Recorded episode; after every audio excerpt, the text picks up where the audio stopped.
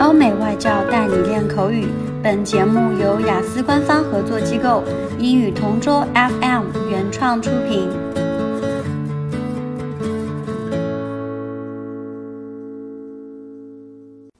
Describe a film you would like to share with your friends.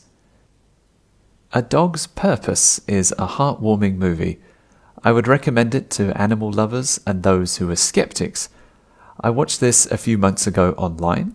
it was my day off, and I decided to let my hair down, so I checked some feel good movies. Since I'm into dogs, I decided to watch it alone in the comfort of my living room. This movie is about a dog who kept on being reincarnated. Once he dies, his soul is transferred from one body to another. He was originally adopted by a small country boy, and they always had fun together. As time goes by, the boy has to go to college and the dog is left to his parents.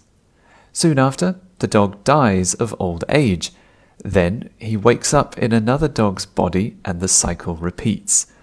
Near the end of the movie, the dog stumbled into a familiar place and a familiar scent. He saw the young boy, who used to be his master, all grown up. He remembers him, but of course, the young boy, now old, doesn't know the dog. So the dog shows him some tricks that only his master taught, and that's when he realized it's his old pet trapped in another body. This movie led me to tears. It signifies loyalty and friendship.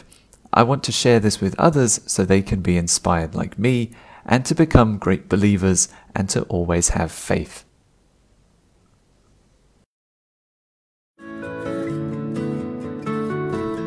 OK，今天的 Part Two 口语话题到此结束。想要免费获取九到十二月雅思口语完整题库的小伙伴，可以关注我们微信公众号“英语同桌”，回复关键词“口语题库”就可以啦。